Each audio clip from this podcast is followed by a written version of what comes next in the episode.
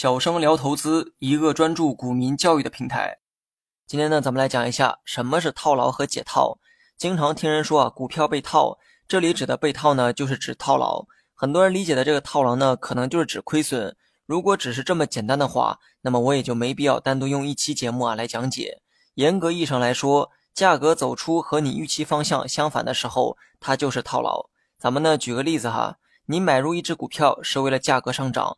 但很可惜啊，价格呢却出现了下跌，这个啊就要做套牢，准确的说是多头套牢。因为你买入股票就是看涨的过程，看涨呢就是市场的多头，但价格呢没涨反跌，那么作为多头的你啊被套，所以叫做多头套牢。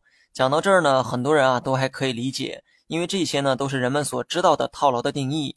但接下来呢，可能就是你不曾了解过的细节，有多头套牢，自然有空头套牢，定义呢跟多头套牢啊刚好呢相反。你将持有的股票卖出，希望价格出现下跌，这样呢，你就可以在更低的位置再接回股票。你这种行为啊，就是做空，也就成了空头。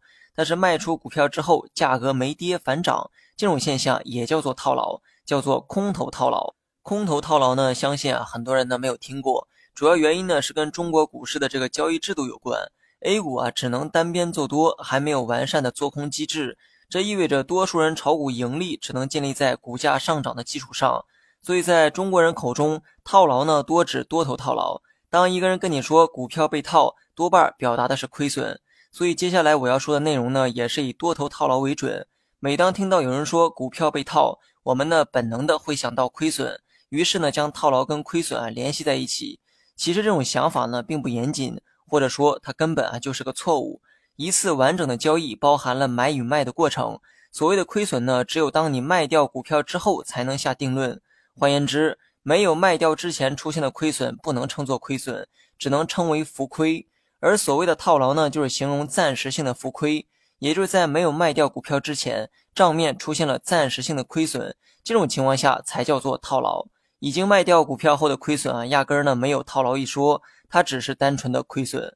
至于解套呢，就很好理解了，意思啊就是价格出现了反弹，暂时性的浮亏全部被抹平，收益呢重新回到了盈亏平衡的状态，那么这个就要做解套。好了，本期节目就到这里，详细内容你也可以在节目下方查看文字稿件。